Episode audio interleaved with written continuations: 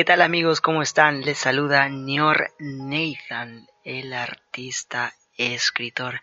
Bienvenido a este segundo episodio de este podcast titulado Una cita con Nior. Y en efecto, tienes una cita conmigo cada domingo para poder conocernos, conversar un poco.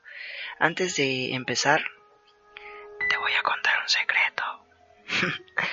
Tengo una doble vida unos días escribo sobre el amor, sobre eh, el, romance y otros hago sufrir a personajes imaginarios que se enfrentan a épicas batallas entre, sus sentimientos, el dejar soltar y el tema de los romances tóxicos. Sí, una curiosa mezcla, ¿verdad?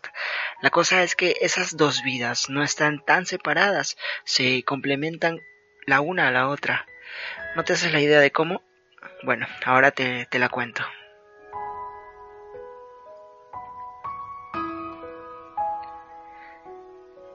Soy productor audiovisual estudié realización y producción de cine y TV.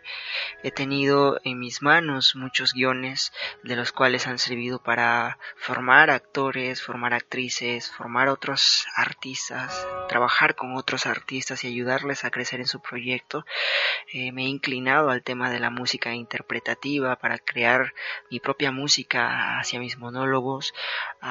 también me enfoco un poco más en la fotografía. Eh, voy a dar cursos pronto pero tengo un poco de talento en eso. Pero he visto cómo a pesar de ello, a pesar de todo esa, ese gran talento que otros llaman, lo que me llevó a comenzar a, estudiar que eh, cine fue porque en verdad esto era mi pasión, me gustaba y no lo he dejado al 100%, o sea, sí he vinculado lo que me gusta con lo que soy ahora, escritor. Así que he leído de todo un poco. Siempre he dicho que mi inspiración, una de mis inspiraciones principales es Dante Alighieri, es una de mis influencias. Por otra parte, la lectura formó parte de mi vida desde muy pequeño. Ya desde los 12 años, para los que conocen mi historia, empecé a escribir porque me rompieron el corazón por primera vez. Desde ahí empezó casi todo. Cuentan las malas lenguas que tuve que empezar a leer por mi cuenta al caer agotados mis padres eh, tras haber pasado toda la noche despiertos por mi causa y querer yo que me leyeran algún cuento. sea así o no, leer forma parte de mi naturaleza hasta el punto de que mi habitación ideal sería la forrada de estanterías ocupadas de libros y, por qué no, torres de libros en el suelo. Siempre hay un espacio para más libros, ¿no es cierto?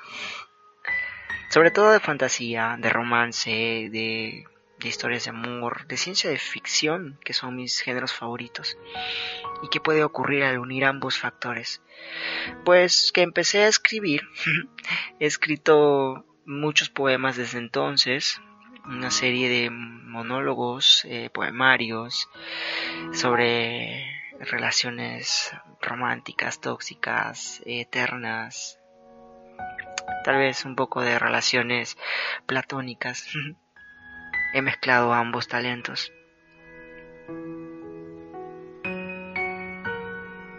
Siempre trato de vincular mi razón con el corazón. Y en efecto, el corazón tiene razones que la razón no entiende. Sin embargo, tenemos que tener siempre presente que el ser humano es un ser racional. Así que hoy vamos a hablar sobre ello, razón y corazón.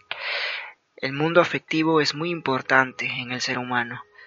El corazón tiene razones que la razón no entiende. Sin embargo, debemos tener en cuenta que el ser humano es, como ya lo dije, ante todo un animal racional. Nuestra naturaleza es racional. Por desgracia, hoy en día muchos de nuestros contemporáneos parecen olvidar esto y, y, conceden un valor absoluto a sus sentimientos o viven la vida como si no fuera más que una oportunidad de coleccionar emociones. El amplio mundo del afecto se convierte así en una excusa para hacer lo que cada uno quiera, sin sin pararse a pensar en lo más conveniente o siquiera en lo más correcto. Sí, sí, yo lo siento así y es así. Parece ser un leitmotiv de nuestra era. ¿Por qué esa alergia a la razón? Hilando aún más fino, ¿por qué ese maniqueísmo que concede importancia únicamente a aquel aspecto del ser humano que nos resulta más cómodo en lugar de la que suele ser la opción católica e integradora? Incluso en, algunos, en, algunas, en algunas personas de iglesia, de las que uno espera una postura equilibrada, encontramos una exacerbación de lo que de lo sensible que lleva a preguntarse si realmente creen que somos imagen de Dios, razón purísima.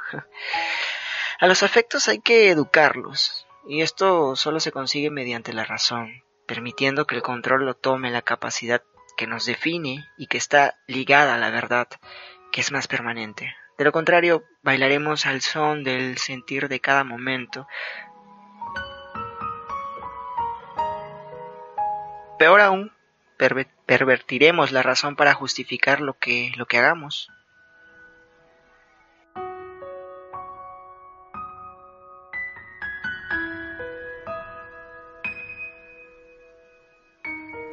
Un ejemplo lo podemos ver en, algo tan positivo, a priori como la compasión. En nombre de la compasión se asesinan hijos en el vientre materno. En nombre, en nombre de la compasión. En su nombre también se fomenta la eutanasia para la eliminación de ancianos y enfermos. La compasión como instrumento de la muerte y el egoísmo. Eso no se soluciona quedándose tan solo con la fría razón. Somos almas encarnadas, ambas realidades se encuentran de forma simultánea en nuestro ser. La razón tiene su papel, al igual que los sentimientos y la afectividad. Eso sí, cada uno en su lugar. El de la razón es regir, iluminada por la fe, nuestros actos, educar y examinar nuestros sentimientos. No podemos caer en la reducción de pensar que guiarse por la razón es lo mismo que caer en el racionalismo, de la misma manera que tener sentimientos y darles la importancia de vida no es sentimentalismo. Tenemos que perder el miedo a guiarnos por la razón, a poner nuestras capacidades en el orden correcto para utilizarlas en su pleno potencial, instalados en la verdad y comprometidos con ella en todo nuestro ser, y con toda nuestra humanidad.